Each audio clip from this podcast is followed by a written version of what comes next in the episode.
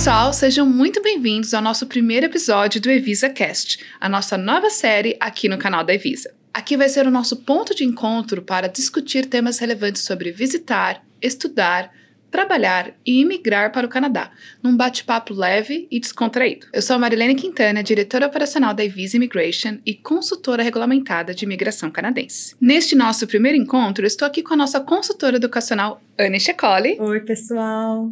E neste episódio a gente vai se aprofundar nas vantagens e nos desafios de estudar no Canadá, que é uma das formas mais comuns de brasileiros virem para o Canadá. E a gente vai falar de tudo, né, Anne? Desde desafios culturais, acadêmicos, questões financeiras e também fornecer, claro, insights valiosos para contribuir com essa experiência, né, é, de estudar no Canadá, que apesar de todos os desafios é sempre muito bom. Bom, então vamos lá, Anne.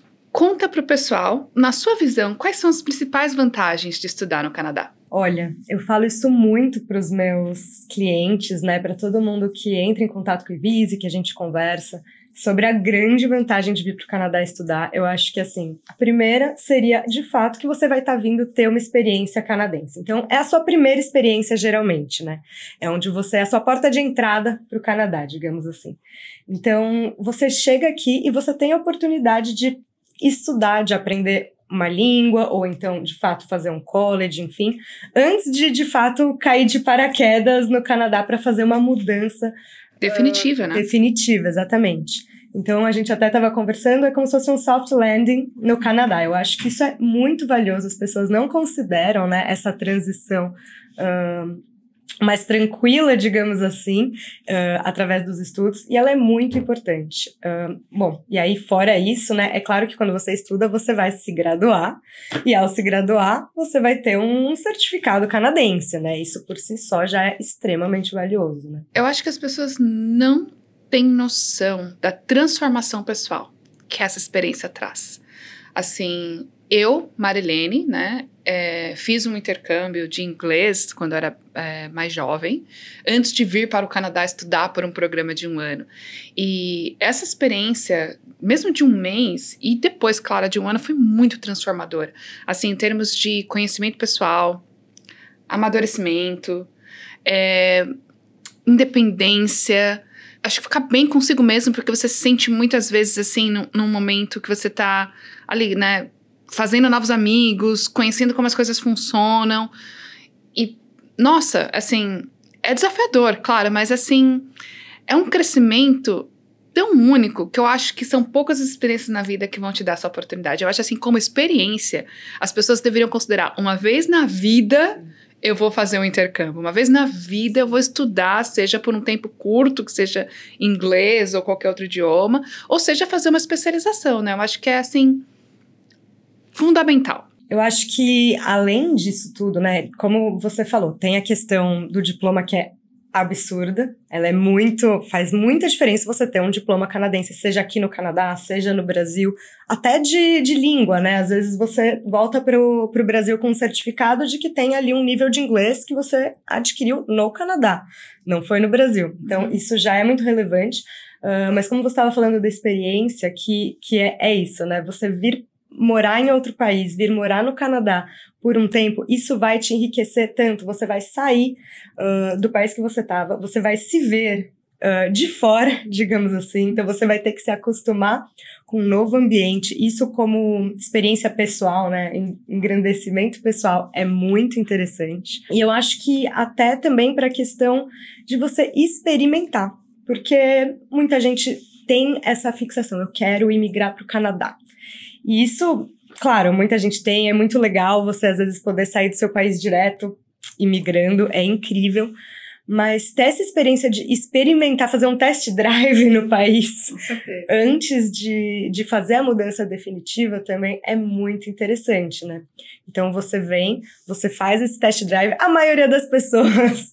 Mais de 90%. não, não vai querer voltar depois, mas é um jeito de você também, às vezes, né, é normal você ter um medo de falar assim, eu vou largar tudo do meu país e vou mudar para outro. Uhum. Você não necessariamente precisa fazer isso, né? Você pode fazer isso de uma forma um pouco mais uh, controlada, contida, pensando, eu tô indo para ficar dois anos, é. seis meses, enfim, o tempo que você estabelecer. E depois você já pode vir com esse planejamento. Uh, a gente sempre faz isso, né? Você faz o planejamento de dois anos e o planejamento a longo prazo. Você tem as duas coisas. É. E você tendo aquela uh, pontadinha de pensar, se eu quiser eu volto. Ninguém volta, quase ninguém é. volta. Mas é interessante fazer um test drive mesmo, né? E isso, na verdade, pode ser uma estratégia até para convencimento, né? Tem gente, por exemplo, que é casado e uma pessoa tá bem fixada em vir para o Canadá, e o outro do casal tá meio ali inseguro, né? Então você pode falar assim, poxa, vamos, vamos experimentar, vamos por um ano, vamos por dois anos, e dali a gente decide, né? A gente, a gente tem que estar preparado para fazer a transição de ficar e a gente tem que estar preparado para fazer a transição de voltar e tá tudo bem, né?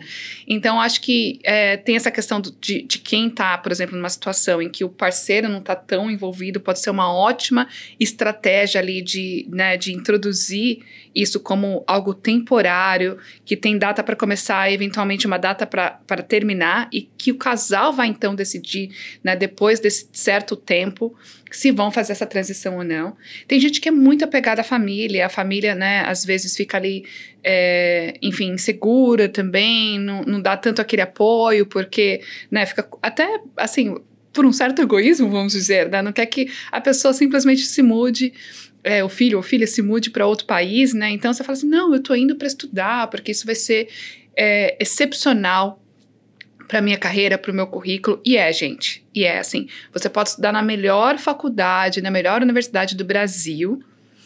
Se você estudar na pior do Canadá, você ainda vai ter, assim, um uau, você se formou numa universidade canadense, né? E a mesma coisa para o inglês, eu acho, né? Como, como a Anne falou, eu considero que eu comecei a pensar em inglês depois que eu fiz o intercâmbio. Que antes de, de fazer o intercâmbio, né, quando eu estudava inglês no Brasil, eu falava inglês, né? Tinha ali muito erro de pronúncia que não tinha consciência, né? Que é só no dia a dia que a gente aprende, que a gente observa, que a gente realmente absorve aquilo, né? Mas, é, assim, pensar em inglês, até sonhar em inglês, né? É. Ter conversas em inglês é, é sempre depois ali de uma, de uma experiência muito mais profunda, né? E sem sombra de dúvidas, faz toda a diferença, com certeza, né? É, eu acho que essa questão do inglês é algo que eu falo muito também, que é, uma vez que você tá aqui, você não tem mais escapatória. É. você vai ter que é, falar inglês. Então, assim, claro que não é só vir para cá que você vai aprender, você tem que estudar de fato para aprender o inglês, mas uma vez que você está aqui, é o um momento que não tem como fugir. Você vai estar tá no mercado, tudo vai estar tá em inglês, você vai ter que falar o inglês. E isso uh, é muito interessante para a gente até pensar na questão da adaptação, né? Porque Sim. a gente está pensando num, uh, numa mudança para um país que fala outra língua. Então, tem uh, bastante gente que fala: putz, a minha principal dificuldade vai ser é, o inglês. O inglês. Falar uma língua que eu não falo. E realmente, é uma dificuldade. É você uma dificuldade. precisa, você vai estar num país em que toda a sua comunicação, claro, fora de casa, né, vai ser, em alguns casos até dentro de casa, dependendo de, de como for o seu, é, a sua trajetória, mas toda a sua comunicação vai ser em inglês. Então, assim, tem que pensar nisso. Então já vamos falar do primeiro desafio, né? Que é a adaptação linguística, né? De, de, se ajustar, né? De falar o inglês, de aprender o inglês e aprender a conviver, né? Falando um novo idioma, né? E aí é coisas do dia a dia, de ir no médico, de pedir algo específico, de ir no drive-thru do McDonald's e, e receber o pedido certo, né? Então todos esses desafios que no final vira vira tudo história para contar, né? Eu acho que é que a gente a, tem toda aquela ansiedade quando a gente passa por uma situação específica, mas depois, quem não tem uma história engraçada de que um erro de pronúncia causou uma super confusão no, no entendimento? Assim, é muito legal depois um dia você reunir com os amigos e falar assim: olha o que aconteceu, etc. É muito legal. Mas falando do desafio em si, você vai ficar ali naquela situação, né? Do tipo, nossa, eu não tô conseguindo me comunicar e eu não vou falar em português e alguém vai então traduzir para mim. Eu vou ter que falar de outra forma, mas é aí que você aprende né? E aí eu acho que isso te assim te, te expõe de uma forma positiva, na verdade, né? Porque o resultado no final, né? Apesar da, da ansiedade ali, né? O resultado no final é, é o ganho, né? Da, da, é, enfim, do aprendizado. E quando você passa por essas situações específicas, você nunca mais esquece, né? Assim, quando, quando é uma situação que, enfim, você percebeu que a pessoa não estava entendendo porque tinha ali um, um, um, erro da pronúncia, né? E aí você começa a ficar mais atento, prestar atenção nas pessoas ao seu redor, aos canadenses falando, aos não canadenses falando, como que eles falam, né? E aí eu vou até começar agora a falar de outro desafio, inclusive, que é a questão cultural. Eu tenho uma amiga que ela falou assim: Nossa, muito engraçado, né? Ela veio visitar eu e minha irmã aqui no Canadá. E ela falou assim que demorou para ela sentir que eu e a minha irmã éramos a mesma pessoa, assim, sabe? Porque ela falou que a gente tava falando assim tão baixo, tão contido, né? E aí depois a gente se soltou um pouco mais, etc. Começou a falar um pouco mais alto, assim, mas brasileiro, brasileiro é loud, né? E aí ela falou assim: nossa, que bacana, né? Eu consegui ver ali quanto vocês se adaptaram à cultura canadense, e aí com quando a gente começou a passar mais tempo juntas, aí a gente fez essa transição pro, pro brasileiro de novo, né? De ser um pouquinho mais loud, um pouquinho mais expressiva, né? Então, eu acho que isso é positivo também, né? Eu acho que o brasileiro é bem emocionado, o canadense não é, e a gente ali é, encontra né, um, um meio termo, né? Eu acho que esse, esse é um, um exemplo de desafio de adaptação cultural. Tem mais algum ponto que você acha que é legal trazer pessoal? Milhares de experiências diárias, né? Porque é isso, a gente vem de uma cultura, cai aqui em outra e a adaptação ela vai indo, né? Então, coisas até bobas, mas que é o que acaba definindo toda a sua experiência aqui. Logo que eu cheguei no Canadá, eu moro bem na frente de um de um como se fosse um shoppingzinho ali que tem uma farmácia. E só que para eu chegar lá, eu tenho que andar até a esquina, atravessar a rua para ir.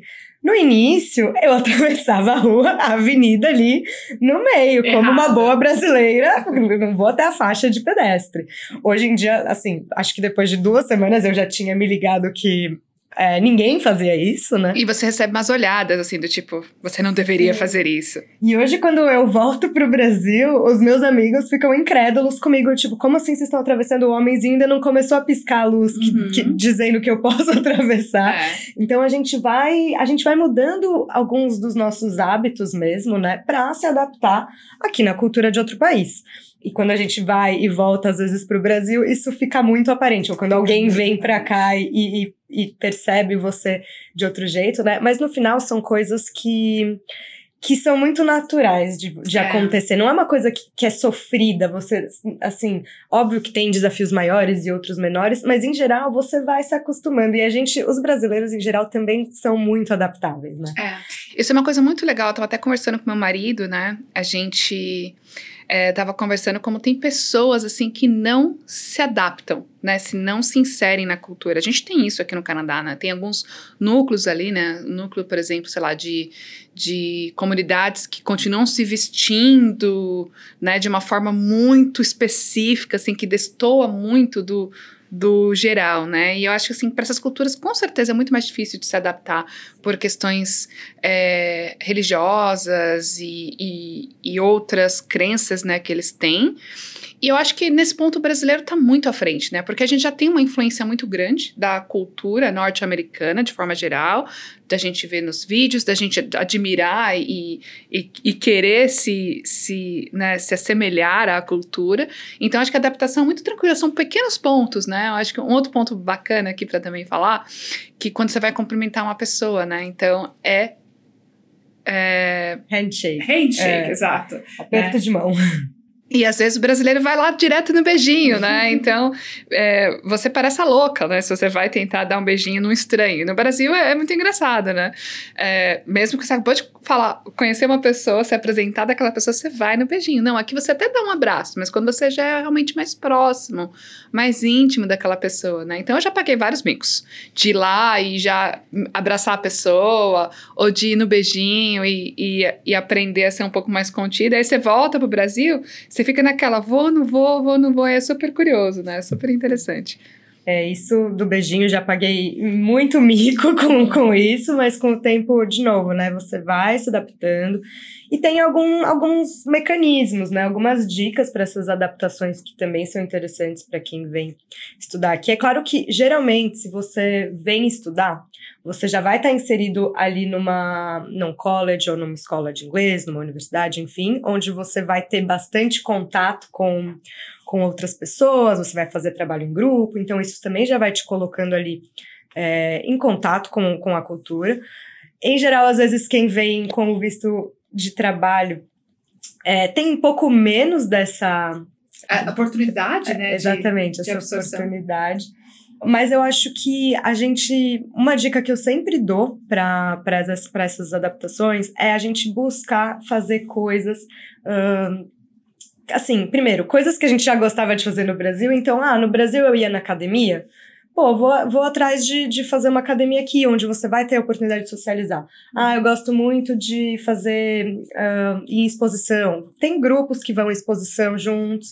Então, ir buscando ali esses lugares. E aqui no Canadá, né, tem muitas oportunidades. A gente Sim. tem community centers com aulas várias diversificadas. Então, assim, tem muita oportunidade para fazer essa inserção dentro da, da cultura, enfim, da comunidade mesmo. É, e aí eu vou falar um, um ponto, né, que é o desafio se adaptar à cultura, claro. É, mas hoje, né, graças a Deus, graças à Evisa também, de certa forma, tem bastante brasileiros aqui no Canadá, né? Então essa adaptação é, é bem tranquila e é fácil você encontrar diversos brasileiros em diversas atividades, né? E aí tem um ponto legal que eu acho que é uh, você se expor a outras culturas, ou seja, sair da sua zona de conforto, tentar fazer amizades não só com brasileiros, não ir só em, por exemplo, é, em festas de brasileiros, é, enfim, eventos com brasileiros, academia com brasileiros, etc. Né? Mas é legal também e te dá muita tranquilidade de fazer essa transição quando você consegue ter esse relacionamento com brasileiros. Então, assim, é um equilíbrio, né? Eu acho muito legal buscar esse contato com brasileiros, porque ajuda na transição, né? O soft landing, como, como a Anne muito bem colocou, né? E sem sombra de dúvidas, estudar no Canadá é a forma mais soft mais tranquila de fazer essa transição cultural para se inserir aqui na, na cultura canadense, né? E tem outras coisas, né? Eu vou falar de um, de um outro ponto é, que eu acho que, que nós brasileiros também, infelizmente, temos nesse caso, que é assim, de ficar sempre looking over your shoulder, né? Assim, segurando a bolsa, prestando atenção no celular, ficar com medo de andar sozinha à noite. Você ainda tem isso, Anne? Assim, eu, eu tô há 11 anos no Canadá, eu ando sozinha à noite, mas vira e mexe eu fico ainda, será mesmo, né? Será que eu eu sozinha aqui à noite posso andar.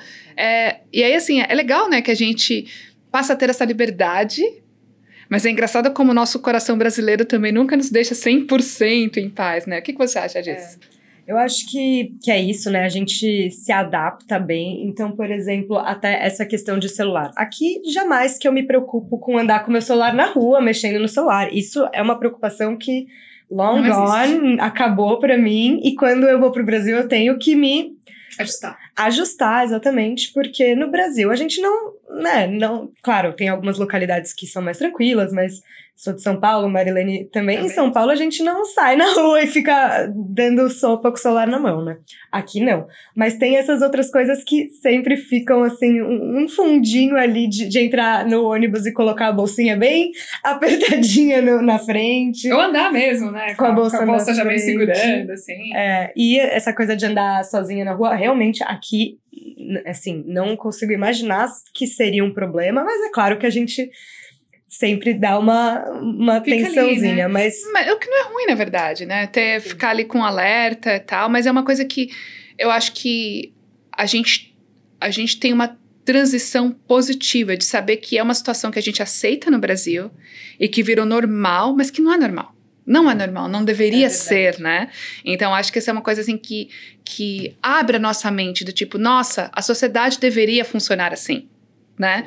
Por exemplo, quando a gente vai fazer compra e a gente vê um imposto no final adicionado. Então eu sei quanto custa o produto e quanto o governo está recebendo daquele produto, por eu ter comprado aquele produto. Eu acho que essa transparência também é, é muito bacana, sabe? E, e, e por essas e outras, mas a gente podia fazer um vídeo inteiro falando só das diferenças e adaptações culturais. Eu vou passar para o próximo ponto, que é pressão acadêmica e o equilíbrio entre os estudos e a vida pessoal. Estudar no Canadá, gente, é também bem diferente do Brasil, né? Ao menos que você tenha estudado ali numa universidade, é, enfim, das, das maiores universidades do Brasil, que você seja bem acadêmico, etc. É, a, a, pressão é muito diferente, né? A quantidade de trabalho, né? Eu, eu estudei no Canadá quando eu vim, eu fiz depois o Immigration Law, é, é bem puxado. O que, que você tem a falar sobre isso? No caso, a Anne, né? Ela, ela acompanhou como esposa, né? O seu esposo que veio estudando, né? Conta um pouquinho pro pessoal dessa experiência. Bom, eu tenho tanto essa minha experiência de ter o meu marido em casa estudando, quanto a experiência de consultora educacional que acompanha né, os meus alunos, porque depois que eles chegam aqui a gente continua em contato, então eu sei uh, o que eles me contam da, das experiências. E realmente é algo que é bem diferente do, do Brasil, assim. Em geral, a quantidade de trabalhos, essays, provas é muito maior. Aqui eles têm os midterms, então se você tá ali no seu termo, ali no, na metade do termo você já vai ter que fazer uma prova. E até fazer essa prova, você já entregou alguns trabalhos. Vários, né? então, né? Vários é, trabalhos. assim, você tá o tempo inteiro tendo que correr atrás disso. Não é, às vezes, no Brasil o que acontece é. Você tá lá, você vai na aula, faz suas coisinhas, né, né? tem a prova no final, você se mata de estudar para a prova no final, passa e tá tudo certo.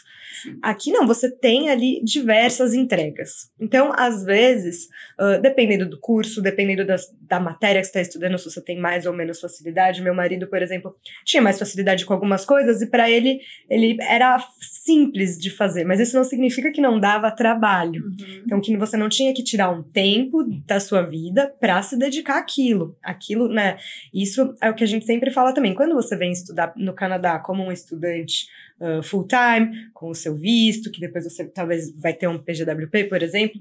Você é um estudante full-time, você tem que separar o seu tempo ali para os estudos. Sim, full-time. Full-time. Né? Seria ali no mínimo umas 30 horas por semana, né? Digamos é. assim. É isso, não é que você vai estar na sua escola ali de segunda a sexta, das nove às cinco, não é isso é. necessariamente, mas você vai ter que sim separar tempo para fazer trabalho, para estudar. Uh, e isso pode chocar algumas pessoas Choca. que estão acostumadas com outro tipo de educação, né? É, que, onde você realmente tem que se dedicar para aquilo.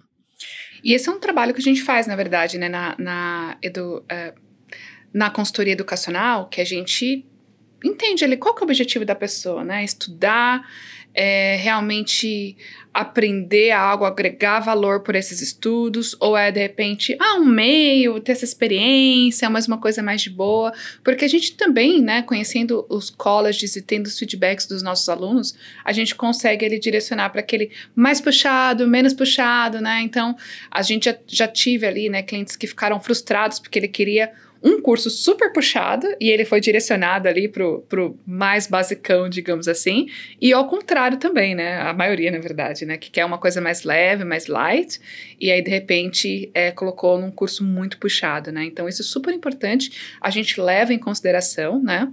E a gente sempre tenta ali preparar os nossos clientes, mas assim, sempre é diferente, né? Sempre é, um, é uma adaptação única, mas eu acho que traz muita disciplina também. O que, que você acha? Eu acho que enfim, é positivo no final, aumenta muito o, o, a habilidade de escrever, né? Os essays, etc. Você tem que escrever muito, você tem que apresentar em inglês, né? Então, para o pessoal que está ali travado na fala, é, eu acho que também vai ajudar muito, de novo, nessa transição para o mercado canadense, essa transição para a vida no Canadá, que você vai ter que falar, você vai ter que escrever, né? Você vai ter que estar confortável com tudo isso. É um, um empurrãozinho, digamos Sim. assim, né? Para a sua adaptação, como a gente falou. Então, estudar, além de você de fato estar absorvendo aquele conteúdo que vai te qualificar para depois que você terminar o curso e trabalhar nessa área é, você já vai estar tá ali se, se, se adaptando mesmo com a rotina e, e, a forma de fazer canadense, que muitas vezes é bem metódica em, em vários aspectos, né? Não é só na educação. É. Então você já vai estar tá inserido ali em mais uma forma de, de viver no Canadá, que é estudando, né? E isso que você falou, acho que, que é muito importante, né? A gente leva muito isso em consideração na hora de fazer o planejamento de cada um, porque por mais que você tenha que estar de fato disposto a, a se dedicar ali para escola, a gente sempre tem como encontrar aquilo que vai ser mais tranquilo ou que vai ser menos tranquilo, ou que você vai realmente. Não, não tem, tem gente que fala, eu não quero nem trabalhar, eu quero uhum, focar 100% nos estudos. E aí a gente vai achar um curso ali que, que vai oferecer isso também. Então, é. É, tem vários jeitos, né, de da gente encontrar isso e vários jeitos também da gente uh, de você deixar isso um pouco mais leve. É, Porque é, a sua vida também não pode ser assim, ah, eu vou pro Canadá e aí esses dois anos que eu tô estudando é o um inferno. Não pode ser assim, não vai ser assim. A gente não quer que seja, né? A gente quer que seja enjoyable, né? Exatamente. Então, uh, tem várias coisas, né, que você pode fazer. Então, dentro dos próprios colleges, muitas vezes tem... Uh, pessoas uh, que vão tem o counseling, então eles têm departamentos de counseling para te ajudar. Uh, ali a, a manage a. Os tutores, a... né, que estão dando apoio também para aprender algo específico. E é grande, grande aprendizado aí, eu acho que é regra, regra aqui no Canadá e não tem exceção, muitas vezes, né? O deadline é naquele dia, é naquele horário, é naquele dia, é naquele horário. Se você não entregou, se você entregou às vezes depende aí do professor, um minuto depois, tá fora, eles não aceitam, né? E isso é muito, muito forte na cultura canadense, então, por isso que é uma adaptação tão interessante, né, de você fazer essa transição e, e, e começar a se adaptar a esse modo, né, que às vezes choca os brasileiros, porque o brasileiro, o brasileiro é muito criativo, isso é uma coisa positiva da nossa cultura. A gente é, sempre encontra diversas saídas ou diversas alternativas de como resolver um problema.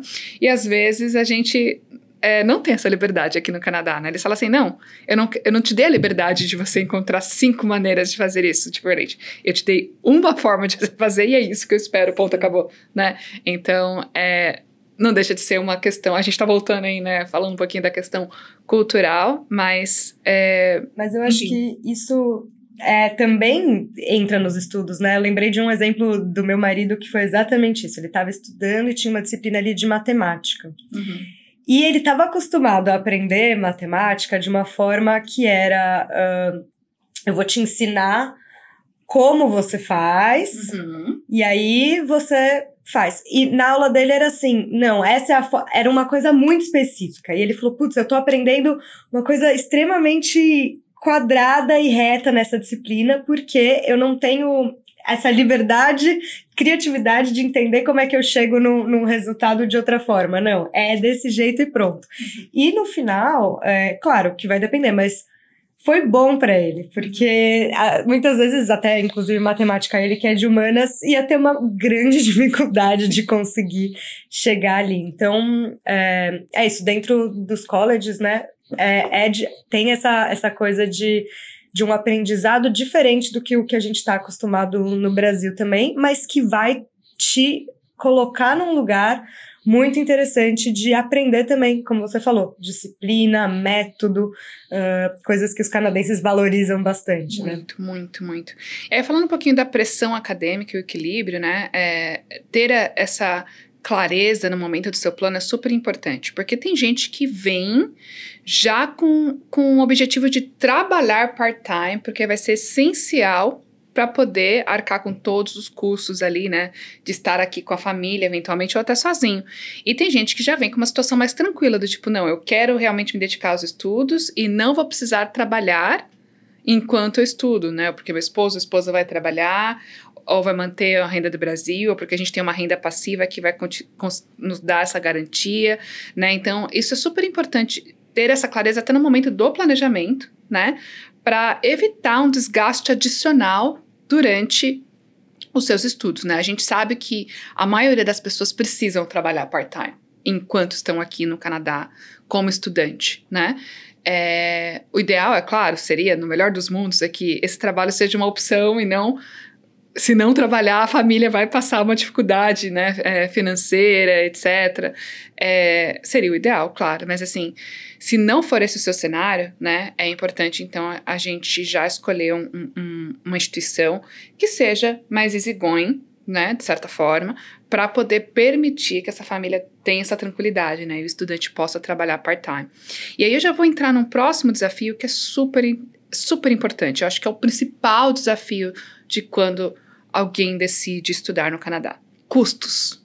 Arcar com todos os custos, né? É, enfim, o desafio de estar preparado financeiramente para vir e o desafio da realidade aqui, né? Porque muitas coisas acontecem e o cenário às vezes muda e a gente não tem esse controle, né? A conversão muda. É, quando eu vim, por exemplo, para o Canadá, é, a moeda era quase um para um, para falar a verdade, num dado momento, né? E aí subiu para 1,50 Aí subiu para 2. Aí subiu para 2,40. E para falar a verdade, assim, eu tinha vendido meu apartamento no Brasil, eu perdi a oportunidade de trazer de 1,50, por exemplo, rate, porque eu fiquei ali dormindo no ponto, né? E aí, no final, quando chegou a 2,40, eu falei assim: será que vai cair? Será que se eu trazer agora eu vou estar sendo, é, enfim, cometendo um erro, né? perdendo dinheiro? Eu tomei a decisão de falar, you know, eu vou trazer agora, se eu perder dinheiro é a vida, mas se continuar aumentando, é, eu fiz algo, tô atrasada, mas assim, parei de perder, digamos assim, né? E graças a Deus, naquele momento, foi uma decisão sábia, porque eu trouxe mais ou menos a 2,40 a conversão e nunca mais voltou esse patamar, né? Hoje está em 3,60. Quem trouxe a 4,20 perdeu, né? Porque agora a gente tem ali, ca caiu, né? As of the date of this video, tá em 3,70 mais ou menos, né? Então, assim, tem que estar tá sempre ligado e, e, tomar essas decisões. E acho que até tem paz também quando acontece alguma situação em que você fala assim, poxa, perdi, né? Eu perdi, eu perdi a oportunidade de trazer de 1,50 e acabei trazendo a 2,40, digamos, digamos assim, né? Mas é um grande desafio, né? A, a Anne na linha de frente, com certeza, fala muito com os clientes. Eu, eu vou falar um pouquinho mais é, antes, antes, antes disso, né, Anne, comenta um pouquinho dessa parte que eu tô comentando, né, que é a, a questão de trazer os bens, de como que você está vendo ali o estresse do pessoal do Brasil com a conversão atual. Isso é muito importante, isso é quase que a primeira pergunta de, de todo brasileiro, né, que é essa questão financeira, então... Uh, quais são os custos que eu vou ter lá, é, qual é o custo do college, qual é o custo de qual, vai ser o custo total do, da, do meu da processo, vida. né? Que é algo que também é algo que a gente fala muito, que assim, você não tem como ter um número. É. Ó, esse é o número que você vai ter de gasto no seu primeiro ano. Porque muda uh, a conversão, o college. Uh, tem valores estimados, a gente fala bastante disso, né? Uh, então, assim, são muitas estimativas e isso é algo que eu sempre falo. Principal coisa que você tem que ter é uma certa flexibilidade. Então você não vai ali vir para o Canadá, ah, eu tenho exatamente o mínimo do mínimo que eu tenho na, na régua para você tem que ter essa flexibilidade uhum. ali, né, um pouquinho a mais, uh, tanto que você falou agora que o dólar tá 3,60, 70. Ah. Eu sempre falo, vamos, vamos, vamos pensar no 4? É. Porque pode subir, entendeu? Então eu, eu sempre gosto de calcular pensando um pouquinho para o mais, para a gente não ter é, surpresas a gente sempre vai ter, mas estar tá preparado para essas surpresas também, porque não existe, principalmente por conta da conversão, né? É, é um, de um dia para o outro isso muda. Então a gente tem que estar tá preparado para ter uma flexibilidade nessa questão financeira. Os colleges mudam também, né? Então, por exemplo, a gente passa um valor, esse é o valor estimado para o seu primeiro ano, se você iniciar no intake de janeiro. Uh, o valor do seu primeiro termo, você vai saber quando chegar a sua offer letter. Uhum. Claro que não vai ser uma mudança uh, radical, mas tem ali as suas, as suas uh, mudanças. Então, sempre está muito bem preparado também para ter essa. Como você falou, ah, eu perdi dinheiro. Mas você pode olhar pelo lado também de que você ganhou se, por, se, por porque, em relação a não ter trazido depois. É. Então, é, tem sempre que olhar dessa, dessa forma, se preparar o máximo possível, pensar nas oportunidades, né? Então, uhum. claro que você vai tentar entender quando que vai ser o melhor momento de eu trazer o meu dinheiro, ou quando que é o melhor momento de eu vender um apartamento, Sim. esse tipo de coisa. Você tem que estar tá sempre atento a essas oportunidades, mas sabendo que é um caminho tortuoso com diversas uh, com diversos desafios no meio, né? Que Sim. você vai ter que enfrentar uh, e lidar. E é aprendizado no final do dia, né? Então, eu sou muito otimista. Se você já acompanha o canal da Evisa, sabe que eu gosto de, de ter um approach em relação à minha vida, de copo meio cheio, eu sempre vou olhar os meus acertos ou os meus aprendizados, ou seja, no final é tudo ganho, né?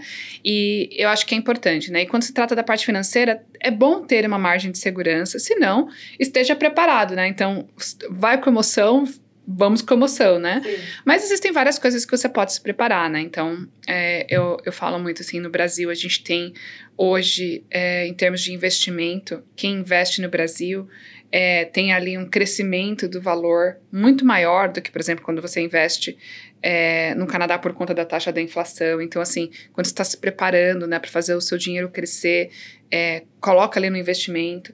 Eu, eu costumo falar muito para as pessoas quando elas me perguntam assim: nossa, mas como que eu vou levantar? Né? Então, hoje, sei lá, para um programa de estudos, você tem que ter pelo menos uns 150 mil reais para financiar ali o programa de estudos, né? Que vai dar, então, 150 dividido por 4 né? 35 mil dólares canadenses, né? Então dá dois anos ali de 17, 18. Então, isso assim é só o college, né? E a pessoa fala: caramba, mas como que eu vou ter esse valor, né? Uma coisa que eu falo assim: olha, primeira coisa normalmente é o carro, né? O carro, graças a Deus, nesse ponto, né? O carro no Brasil é muito caro, né? E as pessoas que têm um carro popular, normalmente têm um carro ali que vale 90, 100 mil, então, ou mais, então, normalmente já é uma forma ali de você é, ter aquele montante rápido que não vai prejudicar a sua aplicação é, para o visto, né? Porque se você sair vendendo tudo antes de aplicar para o visto, isso pode ser um, um, um problema, né? É, então, carro, de, de, repente, ali, uma família com dois carros, né? Um casal que cada um tem seu carro, opa, vamos de repente já pensar em como otimizar, como ter um transporte, de repente, público para evitar é, ter dois carros e usar isso como uma forma ali de, de já começar a criar o seu security, né? E eu acho que começar a fazer algumas adaptações, até do Brasil mesmo, né? De evitar comer um pouco fora, para economizar esse dinheiro. No Brasil é caro comer fora, né? É caro sair para um restaurante legal e faz muito parte da cultura, né? São Paulo, Rio, pelo menos, assim, é, o pessoal gosta de sair depois do trabalho para um happy hour, né? E a gente não gosta de miséria, né? O brasileiro não gosta de miséria. Gasta lá, deixa 200 reais numa noite de happy hour, né? Uma, duas, três vezes por semana, né? Isso com certeza é, é uma coisa que você vai ter que dar uma segurada, principalmente no momento inicial, né? Aqui como estudante internacional. É, e de repente começar a fazer essas pequenas transições no Brasil vai ajudar você, enfim, começar a fazer essa transição, né? É um sacrifício, mas tem que pensar o, benefício, né? O futuro, o que que isso vai te trazer, né? No prêmio, no, no, no avanço. E não tem nada na vida que é muito bom e que você consegue fácil. Não tem nada na vida que você vai conquistar, que você vai olhar para trás, vai ser um milestone, você vai se orgulhar não vai exigir sacrifício. Então coloca isso, esse é o meu sacrifício, esse é o meu pedágio, eu preciso fazer isso, mas eu tenho certeza que vai valer a pena e vai valer a pena. Ter o diploma, valer a pena, ter a oportunidade de ficar nesse país, de ter essa opção de dizer eu quero ficar no Canadá ou eu quero ficar, quero voltar para o Brasil, mas com, com o meu currículo muito mais valorizado, né? Sem dúvida, é um, um ponto super interessante. E aí eu já vou falar de um outro ponto, né? Que é a transição para o mercado de trabalho, né? Somente para quem se graduou aqui, né? Quais são as, as vantagens, os desafios, os, né, os pontos aí que muita gente tem muita dúvida, né? Tipo, poxa, eu vou largar tudo aqui no Brasil, normalmente a carreira, né, que já está no momento de estar de tá trabalhando, já terminou a universidade, né? A maioria dos nossos clientes já tem ali pelo menos uma formação, já estão no mercado de trabalho, estão buscando ali uma formação complementar aqui no Canadá, né? E fica ali muito receoso de sair da posição atual, que normalmente é mais alta, e de encontrar essa transição, né? De fazer essa transição aqui para o Canadá e, e de eventualmente ter que fazer um downgrade, né? Como tem sido na linha de frente, nessa conversa com os, com os clientes que nos procuram para para ter ajuda da Evisa nesse planejamento, né? Eu acho que é interessante até porque acho que isso às vezes é até um medo mais nosso como consultores do que dos próprios clientes. As pessoas que vêm para o Canadá, muitas já estão preparadas para isso, né? Não tem tanto essa, ah, eu quero, eu não vou sair do meu cargo e, e descer um degrau de jeito nenhum, eu só vou se eu já for daqui de CEO para CEO. é, é diferente, assim. Acho que a maioria das pessoas já estão um pouco mais. Uh, preparadas. Preparadas exatamente para o que pode vir. É claro que ninguém quer sair de um cargo alto para vir ganhar muito pouco, trabalhar com alguma coisa que às vezes vai fazer aquela pessoa infeliz. Isso eu sempre falo, não, você não pode ser infeliz. Você não tá vindo para o Canadá ser infeliz.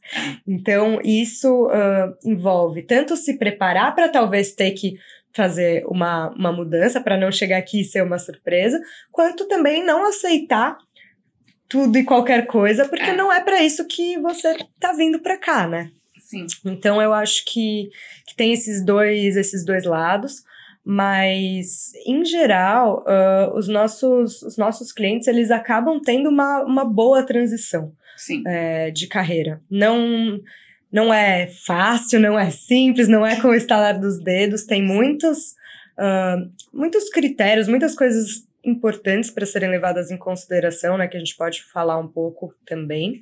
Mas, mas em geral, é uma transição é, que eu vejo, pelo menos dos nossos clientes, eu fico muito satisfeita de ver que, que não é aquela pessoa que chega e tem que, nossa, ralar, começar muito de baixo. A gente não vê muito isso. É. Ah. Ou seja, né? Preparo. Né? Quem que vai ter que, de repente, ir para um trabalho mais manual, mais braçal, mais penoso? Pessoal que não fala inglês, né? Então, é, se você segue as etapas do processo, né? Ou seja, prepara para falar o inglês de uma forma ali intermediária, que você consiga se comunicar. Não precisa ser perfeito, não precisa falar assim, poxa, eu não cometo erros. A gente vê depois, quando a gente está mais tempo aqui, a gente vê que canadenses às vezes cometem uns erros gramaticais e está tudo bem. Né? Assim como brasileiros, às vezes tem brasileiros que falam uma coisinha ou outra errada e está tudo bem, ninguém fala perfeito né, no dia a dia. E, e o Canadá acho que é maravilhoso muito por isso, né? De respeitar muito o imigrante de não ficar ali reparando se está falando certo, se está falando errado. É assim, consigo te entender? Vambora. E ninguém vai ficar te dando um, um olho torto, assim, do tipo, nossa, né? Ou você não sabe falar isso, você falou isso errado. E isso é maravilhoso, né? A gente sabe que em muitos outros destinos em que é, o, o, idioma também é o inglês, inclusive, né? É muito mais diferente, é, é, é, muito mais difícil essa transição, né? É muito diferente essa questão da aceitação. O canadense é muito aberto ao imigrante. Ele não quer nem saber se você está falando perfeito ou não. Ele quer saber se você consegue se comunicar, né? Então, é, como a Anne falou, é ao contrário, às vezes, a gente percebe que os clientes estão estão ali pensando em aceitar qualquer coisa. Aí por baixa, né? Então eles primeiro, antes de fazer a decisão de, de migrar para o Canadá, de estudar no Canadá, né? E eventualmente migrar, eles já estão assim, não, estou disposto. E poxa, é muito legal estar disposto. Mas é importante saber realmente onde você está. E saber que você eventualmente pode sim ter o potencial de fazer uma transição muito mais tranquila de carreira, né? Então, poxa, se você já fala um bom inglês, se sua área não é regulamentada, pode ser que você consiga fazer aquela transição de igual para igual. Talvez, talvez você vai começar numa empresa menor, com um salário um pouco menor, mas aí é o começo, né? E você vai crescendo, você vai mudando, etc. Né? Então, é, tem, claro, quem vai mudar de carreira completamente, e aí, naturalmente, vai ser todo um processo, né?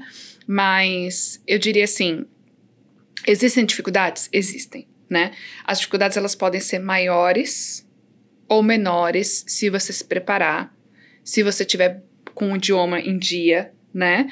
E assim, né, saber como que funciona a sua área aqui. Então existem mudanças assim que são importantes, mas quando você estuda, você muito provavelmente já fez toda essa, essa adaptação também durante o período de estudos, e por isso que às vezes é muito mais fácil, né, o soft landing, quando você estuda, para depois entrar no mercado de trabalho do que quando você vem com visto de trabalho, né? Porque você não teve essa oportunidade de fazer essa transição, de entender como o mercado funciona. Então, você tem que correr atrás de outra forma, né?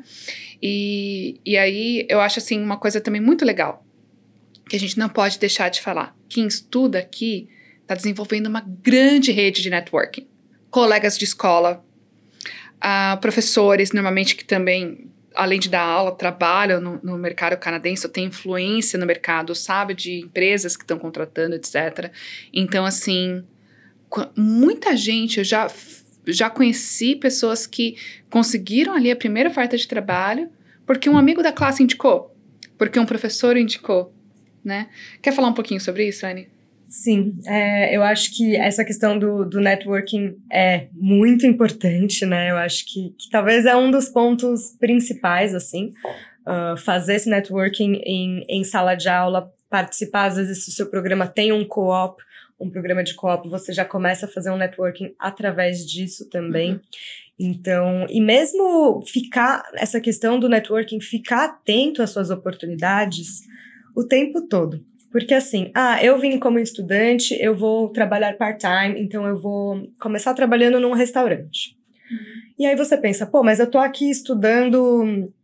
Uh, contabilidade. Contabilidade, eu tô trabalhando no restaurante, então eu vou só trabalhar, ir pra escola. Quantas oportunidades você não pode ter ali trabalhando no restaurante, fazendo o seu networking dentro do restaurante, às vezes com clientes. Isso eu tenho uma experiência própria, né? O meu marido trabalha, ainda trabalha no restaurante, e até legal porque ele começou como server, hoje em dia ele já, já é manager do restaurante, Sim. ele tá finalizando agora o curso dele. E, e ele já tá com algumas oportunidades de trabalho com, de pessoas que ele conheceu, clientes do, do restaurante que ele trabalha, que ele conversou, que ele, uh, enfim, fez uh, amizade, não posso dizer, mas que conversou ali Sim. com aquela pessoa. Fez o networking. Uh, fez o networking, né? exatamente. Né? E, e ele tá com algumas oportunidades assim em vista através disso. Então, você ficar também de olho em tudo que tá à sua volta e não não ficar fechado, né? Nisso. Sim. Uh, ainda mais você sendo um estudante, uh, você vai estar tá estudando, você vai estar tá se qualificando ali. Isso Exato. também é muito importante, até porque as pessoas, ah, quero estudar alguma coisa mais tranquila, não quero estudar muito. Não tem problema. Você não precisa ser o, melhor aluno da sua sala que está ali querendo fazer o melhor, mas aproveita essa oportunidade de se Sim. qualificar, de adquirir aqueles skills, porque assim que a oportunidade se apresentar, você vai ter ali uh, um meio de, de continuar, e às vezes isso é o que vai te colocar num, num bom posicionamento. Sim. Uma coisa que eu quero dizer também do, do networking, né? É, você comentou, por exemplo, poxa, eu comecei num restaurante, não tem nada a ver com a área que está estudando, aí de repente larga a mão, né? Tipo assim, ah, você é aquele funcionário é, talvez não tão atencioso, porque não é a área que eu quero, anyway. Gente, é, você tem que pensar na cauda longa. Tudo que você planta, você semeia. Então, assim, se você é um profissional dedicado, se você é uma pessoa responsável, é, na escola, no trabalho, mesmo part-time, mesmo não tem nada a ver com a sua área, as pessoas vão saber quem é você, o que você está estudando. E, poxa, às vezes, num, numa outra situação, assim, a, alguém pergunta: Olha, eu estou procurando na minha empresa, você conhece alguém? Aí, nossa, tem um cara que eu trabalhei com ele no restaurante e ele estava estudando isso, ele já deve ter se graduado. Poxa, eu vou colocar em vocês em contato, sabe? Então, assim, ser uma pessoa do bem, uma pessoa que está ali, é, você está exposto o tempo todo, né? Como amigo, como profissional, como colega. E a verdade, eu acho assim, a cauda longa é muito importante, porque você, você quer manter relacionamentos é, pro resto da sua vida, que as pessoas saibam quão responsável, quão dedicado. Isso, assim, traz resultados, né? Eu costumo dizer assim que é com muito orgulho que hoje eu somo a nossa cartela de clientes pessoas que eu conheci, sei lá, quando eu estava na faculdade, Pessoas que eu conheci quando eu tava, quando tinha 18 anos, eu fazia um voluntário na igreja, ou seja, mais de 20 anos atrás, mas que eles decidiram confiar o processo deles à Ivisa, porque eles lembram da Marilene como uma jovem, dedicada, responsável, sabe assim, que, que era uma pessoa do bem. Então, poxa, isso é legal, né? E isso acontece de uma forma muito mais intensa aqui no Canadá, né? Porque você vai conhecendo várias pessoas e todas essas pessoas Cada uma dessas pessoas que você conhece pode ser uma pessoa essencial para o seu futuro aqui no Canadá. Né? E quando você fala, estou estudando, eu devo me graduar, sei lá, em, em, dezembro deste ano, do ano que vem, as pessoas memorizam isso. E às vezes a oportunidade vem assim. Olha, estava conversando com um colega aqui nessa festa, etc, etc, a gente falou dessa, dessa vaga, lembrei de você, posso te colocar em contato? Muito legal, né? E a gente vê isso acontecendo muito. Eu vi muitos, muitos clientes que, quando a gente escreve ali, né, a gente tem que escrever, dependendo do processo, como que ah, o empregador conheceu aquela pessoa. E a gente, às vezes, ouve disso, né? Ah, não, foi um, um, um empregador que me apresentou, que foi o professor dele, ou foi é, esse funcionário que trouxe aquela pessoa, né? É muito legal. Eu fico muito feliz de ouvir isso, de saber assim, nossa, os brasileiros né, estão ali. É, trazendo valor, né? Mostrando para toda a sociedade canadense que, nossa, olha, trabalha com aquele brasileiro, indico aquele brasileiro brasileira porque ele é responsável, porque ele é dedicado, porque né, ele é, é uma pessoa de confiança. Eu fico super feliz, eu fico super orgulhosa quando, quando eu tenho esse feedback, né?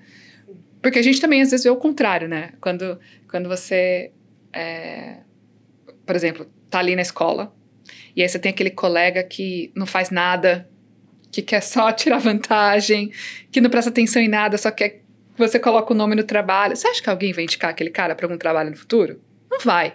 Não quer problema, né? Então, é, tem que pensar nisso, né? Tudo é cauda longa. A gente não faz com essa intenção, mas no final do dia pode trazer resultados maravilhosos aí dentro da jornada canadense, né? Bom, é isso, gente. Muitas vantagens, muitos desafios que eu acho que no final do dia é, é positivo, né? É história para contar.